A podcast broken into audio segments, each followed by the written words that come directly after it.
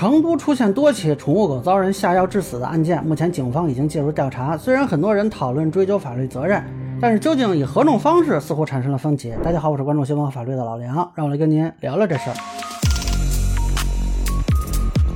呃，根据澎湃新闻的报道啊，最近是有多名成都网友反映，宠物狗遭人投喂食物致死，有的是夹带刀片，有的是泡过药水，有的是夹带一眼井。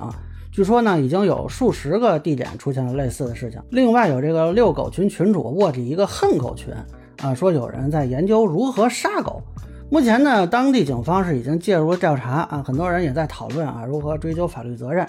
呃，我又看到了熟悉的故意杀人罪啊，只要每次出一点什么事儿，就老有人说啊，这个事儿是不是故意杀人？呃，要按这么说呢，您别上网了，您万一哪句话一说把人吓死啊，你是不是也故意杀人？那这个就离题太远了啊。其实故意杀人呢，要求的是针对的特定对象啊，比如说。他是故意把这个食物给某个小孩吃啊，那这个食物里如果有毒什么的啊，这个才有可能构成故意杀人罪。那这个新闻里显然没有这方面迹象啊。那也有人提到说，哎，是不是投放危险物质罪？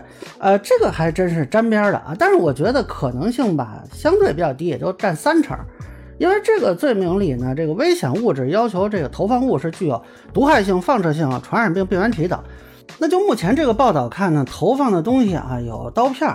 一眼井、灭鼠药、普热西痛、木糖醇等等，这里这刀片儿这肯定不是有毒物质啊，啊，你也不能说它有放射性吧？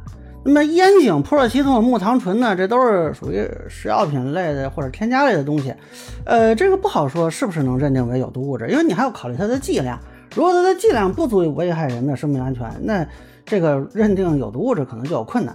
也就是这个灭鼠药啊，因为我不太清楚具体是哪种灭鼠药。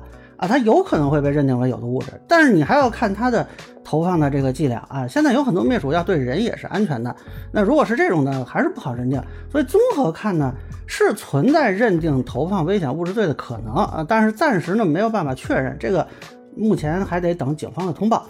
那么如果不够这个投放危险物质罪，是不是就没办法呢？倒也不是。啊，我觉得有两个可能性，一个就是按照经典的寻衅滋事罪追究嘛，这口袋罪嘛，是吧？这时候不用啥时候用。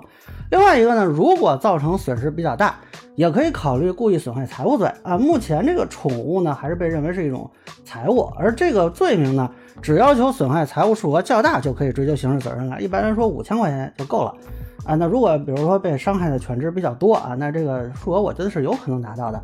啊，当然我也不太了解狗的行情啊。呃，这只能说这个罪名追究起来门槛相对低一些。呃，当然，如果实在追究不了刑事责任，也可以治安处罚，并追究投放者的民事责任。那这个可能性也是有的。呃，因为现在也不确定都是什么人以什么组织形式进行违法活动。啊，包括后边说的这个群里的人和前面说的这个呃狗被投喂的，到底是不是一拨人，目前也没有确定。那这个就还是等待警方发布。最后我想说一下，就是我个人啊。是非常反感一些养狗人的不文明养狗行为，尤其是一些人他在他的犬只追逐啊伤人的情况发生后，这狗主人还攻击被害人，这种情况尤为可恶。但是我觉得不应该以非法手段去对抗这种不文明行为，否则首先破坏的是我们的社会秩序和文明风尚，这样就跟那些不文明养犬的行为是一体两面而已，甚至可能更过。所以我也是支持对这种行为追究法律责任的。但是我也想提醒一下养犬人啊，你们也看见了那些恨狗者的群名字，呃，那么扪心自问，这种仇恨是对人的还是对狗的啊？是跟你们有没有关系？虽然说法律可以制止恶行啊，但是没法消除憎恨。那就算这次追究了法律责任，如果憎恨依旧，恐怕仍然会有人甘于冒法律风险，那甚至找到法律的灰色空间来发泄他们的不满。所以，为了给狗狗争取一个良好的环境吧。倡导文明养犬啊，劝导制止不文明养犬行为，这也是有些狗主人应该尝试的。那么以上呢，就是我对恨狗群下药杀狗事件的一个分享。个人浅见难免说了，也欢迎不同意见小伙伴在评论区、弹幕里给我留言。如果您觉得说的还有点意思，您可以关注我的账号老梁不郁闷，我会继续分享更多关于新闻和法律的观点。谢谢大家。